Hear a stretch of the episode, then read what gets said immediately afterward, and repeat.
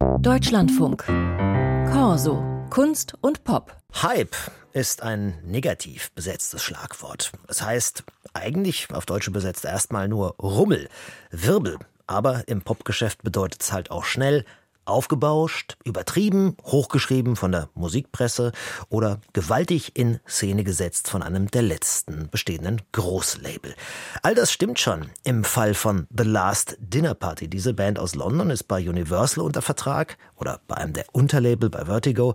Es gibt sie erst seit zweieinhalb Jahren und obwohl sie bisher erst ein paar Singles rausgebracht hat, hat sie schon im Vorprogramm der Rolling Stones gespielt. Und britische Medien haben sie schon zu besten Newcomern und so weiter hochgelobt.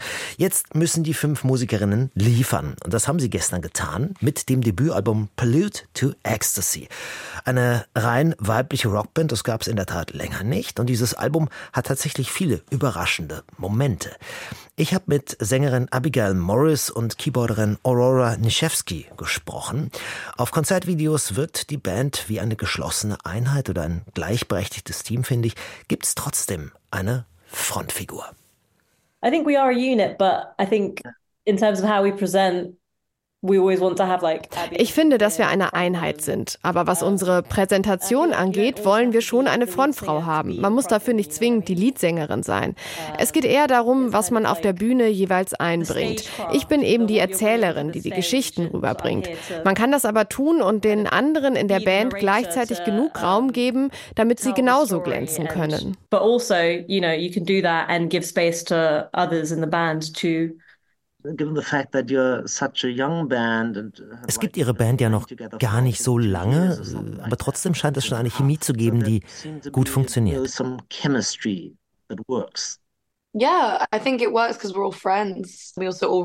Ja, es funktioniert, weil wir alle Freunde sind und weil wir uns als Musikerinnen gegenseitig bewundern und respektieren. Wir lassen uns alle ständig von Ideen der anderen begeistern. Das gibt einfach ein gutes Arbeitsklima. Wir haben auch keine Konkurrenz untereinander. Also Vielleicht liegt es auch daran, dass sie so unterschiedliche Hintergründe haben, also allesamt akademisch. Sie haben Jazzgitarre studiert, Literatur, Kunstgeschichte und Komposition. Welchen Einfluss hat das auf ihre Musik und auf das Gesamtkonzept der Band? Because we're pretty pretentious about it. Wir sind da ziemlich prätentiös. Nein, im Ernst. Unsere Hintergründe sorgen dafür, dass wir uns richtig reinhängen. Wir wollen immer was dazulernen und beschäftigen uns sehr intensiv mit den Dingen.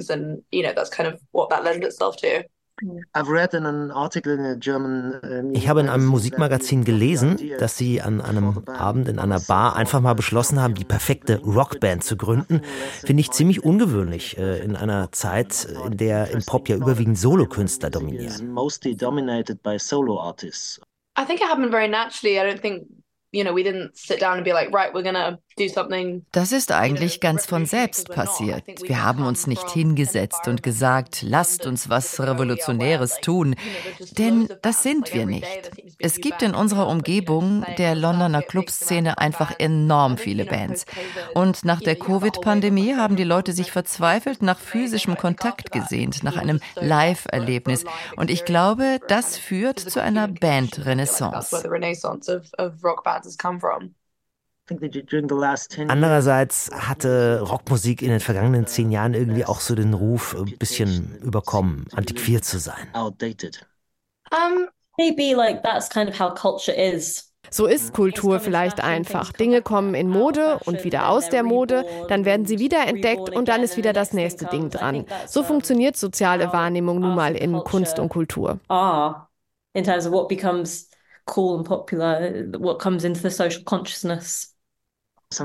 Ich habe außerdem über sie gelesen, dass äh, sie regelrecht sich zu Klassik-Rock-Studentinnen entwickelt haben, als sie äh, die Band dann gegründet haben. Inwiefern und wer waren ihre Studienobjekte? I guess it's less of a study, more of a sort of like das ist eher eine Obsession aus unserer Kindheit. Wir sind mit der Musik von David Bowie, Queen, Kate Bush und von den Sparks aufgewachsen. Diese Einflüsse feiern wir in unseren Auftritten. Und wenn einem mal nichts einfällt, bezieht man sich ja auch meistens auf die Musik, die einen geprägt hat. Einige Songs fand ich ziemlich unberechenbar. My Lady of Mercy zum Beispiel. Das bricht nach dem Vers regelrecht auseinander. Dann geht es rhythmisch in eine ganz andere Richtung. Hm, passiert sowas zufällig oder wollen Sie da ganz bewusst äh, Hörgewohnheiten und Erwartungen unterlaufen? Conventions and expectations. Ich glaube, das kommt ganz von selbst. Wenn wir absichtlich versuchen würden, kantig und anders zu klingen, dann wäre die Musik, glaube ich, weniger aufrichtig. Ich glaube, es ist ein Fluch, wenn man unbedingt etwas anders machen will. Der Kern unserer Musik ist Aufrichtigkeit und Vertrauen.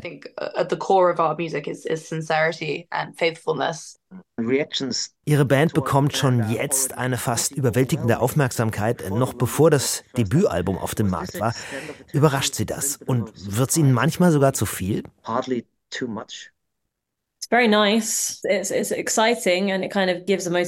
Es ist aufregend. Es zeigt uns, dass wir etwas Besonderes tun, und zwar als Freunde. Manchmal ist es überwältigend, aber eben auch unglaublich. It can be overwhelming, but it's also incredible.